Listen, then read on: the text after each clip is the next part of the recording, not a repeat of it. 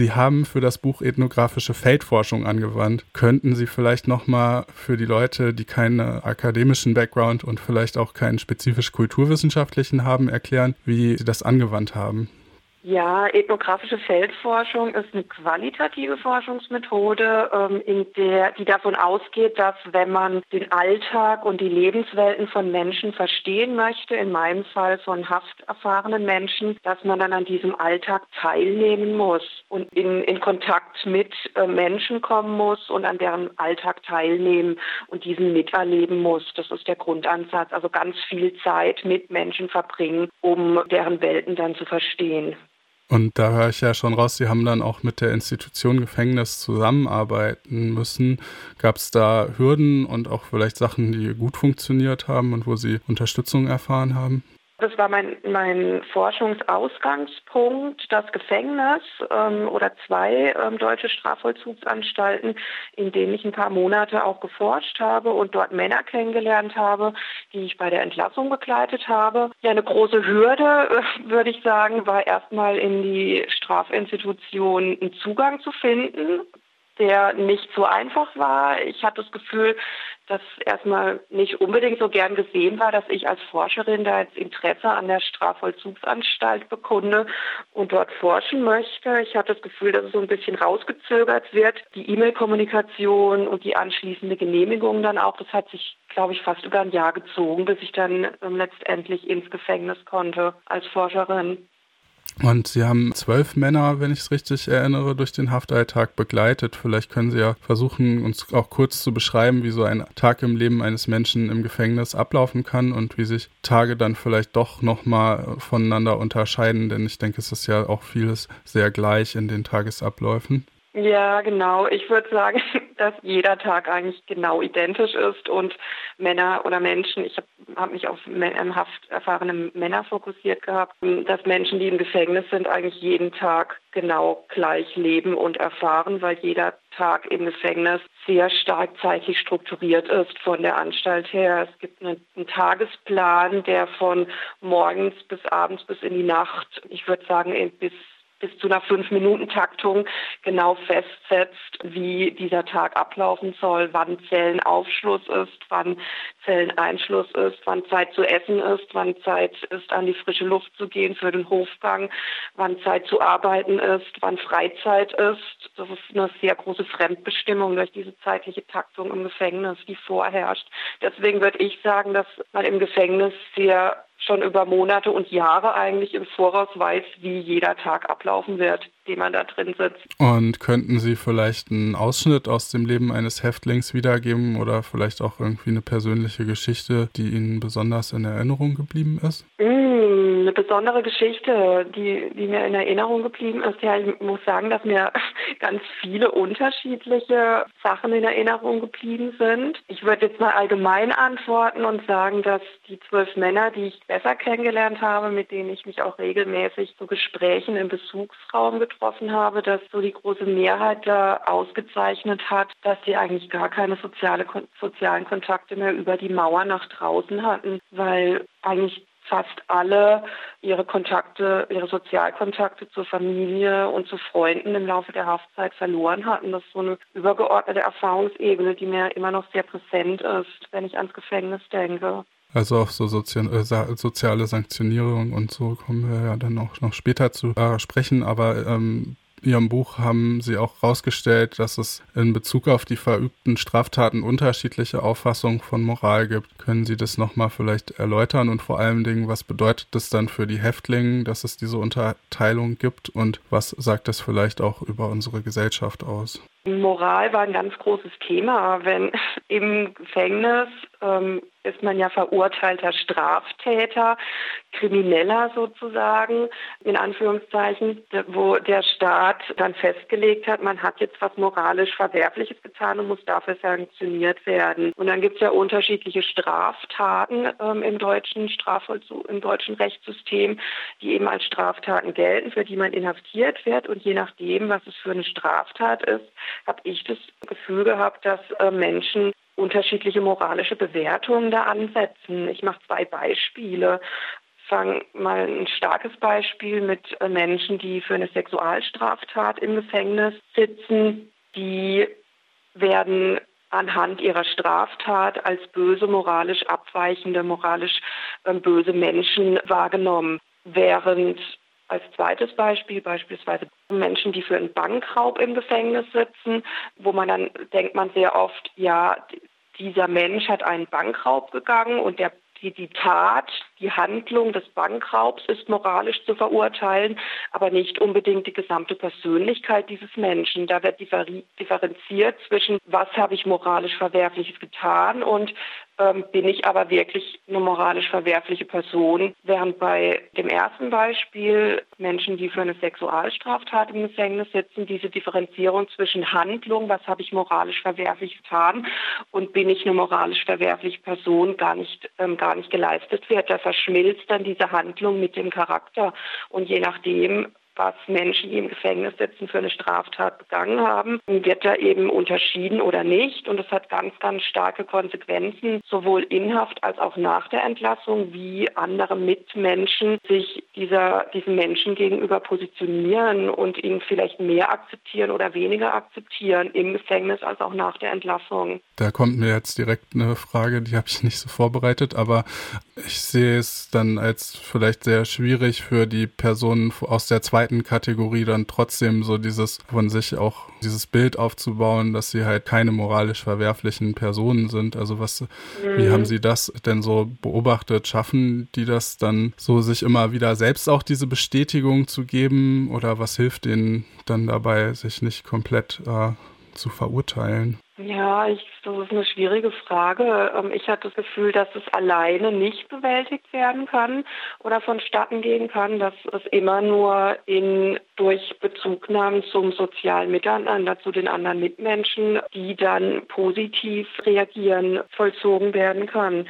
Also wenn ich vielleicht doch Freunde und Freundinnen finde oder wenn ich Bekannte finde, die mich nicht von vorne weg moralisch verurteilen, sondern mir sozusagen eine Chance geben, mit denen ins Gespräch komme und ich auch andere Seiten von mir zeigen kann, die auch noch da sind, dann funktioniert das, habe ich das Gefühl. Aber das ist halt schwierig so weit muss man erstmal kommen, soziale Kontakte aufzubauen. Und Sie untersuchen ja in dem Buch auch den Zusammenhang von Armut und Gefängnis. Die Personen mhm. mit die, also die Sie mitbegleitet haben, kommen auch eher aus prekären Lebensverhältnissen. Wie hängen denn Armut und Gefängnis in Ihren Augen zusammen?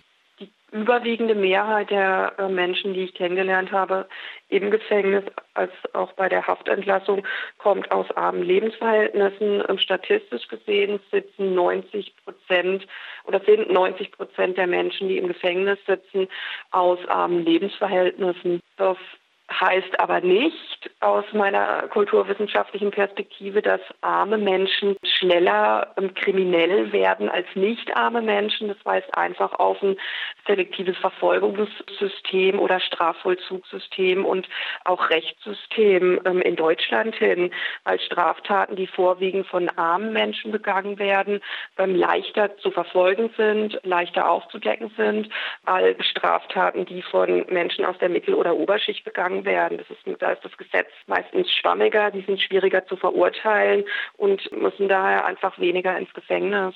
Zentral untersucht Ihr Buch ja auch die Frage nach der Perspektive auf Haftentlassung und wie Häftlinge sich auf ein Leben nach der Haft vorbereiten. Was hilft Ihnen da und was hindert Sie, also ganz allgemein gefragt, vielleicht jetzt auch in der Perspektive auf Freiheit? Ich fange mal an mit dem, was hindert Sie daran?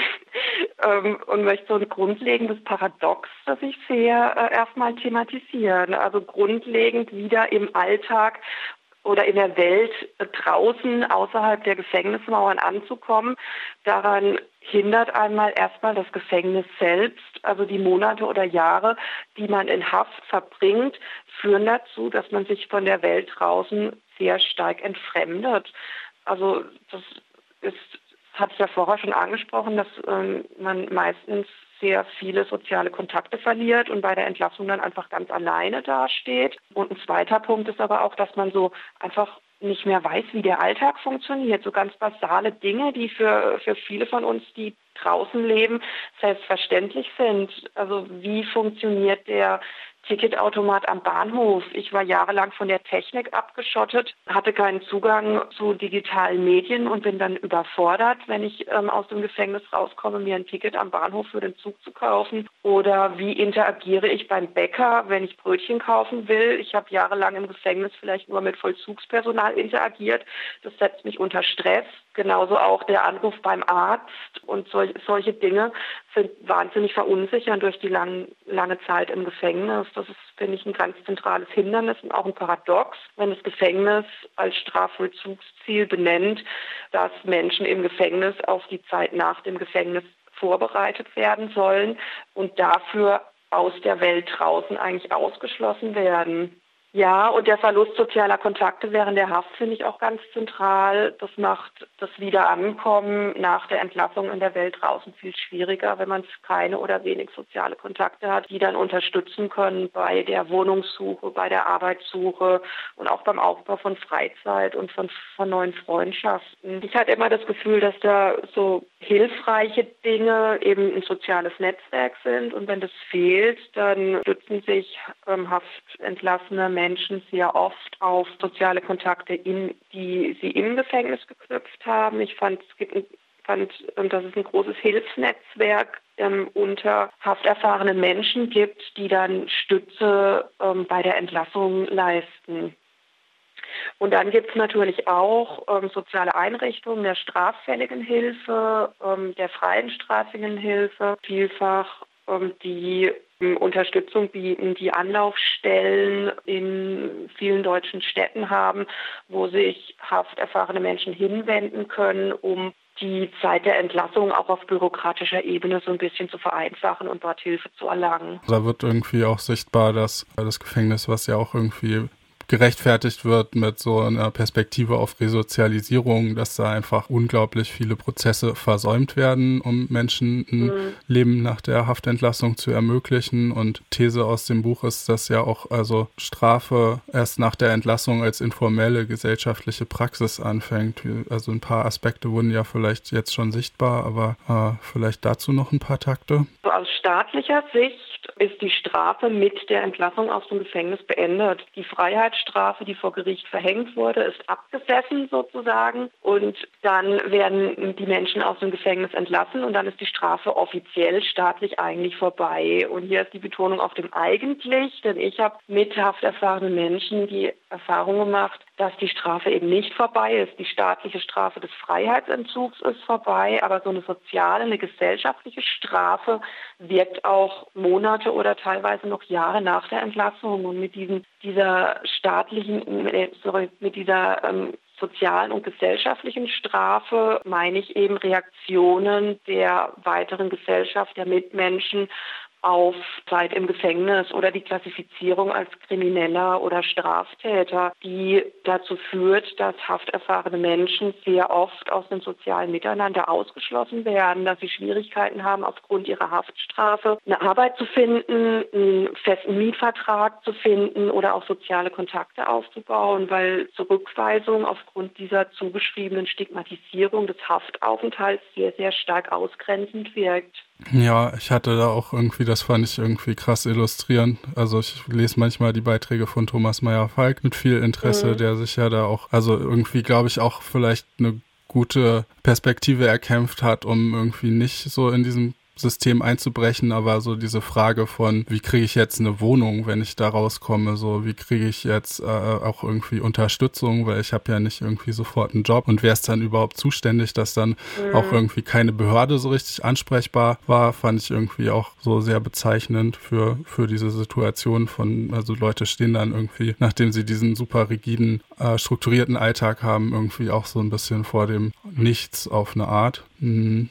Oder ja, also vielleicht vor einer ganz unbekannten neuen Welt. Vielleicht jetzt so abschließend als letzte Frage nochmal ganz offen, sind vielleicht Sachen, die Ihnen sehr wichtig waren, noch nicht angesprochen worden in dem Interview? Wir haben sehr viel auf Restriktion und auf soziale Ausgrenzung fokussiert und auf die Schwierigkeiten und auf die staatliche Repression, die das Gefängniswesen beinhaltet, die sehr wichtig ist wie ich finde, anzusprechen und in die Gesellschaft zu tragen. Ich würde jetzt abschließend noch gern betonen wollen, dass die Männer und Menschen, die ich kennengelernt habe, mit diesen Handlungseinschränkungen und mit diesen Schwierigkeiten und Herausforderungen im Gefängnis und auch bei der Entlassung auf sehr, sehr kreative Art und Weise umgegangen sind, wo ich sehr oft auch beeindruckt war, ähm, wie Menschen unter so harten Bedingungen, unter restriktiven Bedingungen, so ihre eigenen Wege finden, um ihr Leben dann doch etwas angenehmer und lebenswerter zu machen. Das fand ich sehr beeindruckend, wie die Männer da so navigiert haben durch diese Handlungseinschränkungen.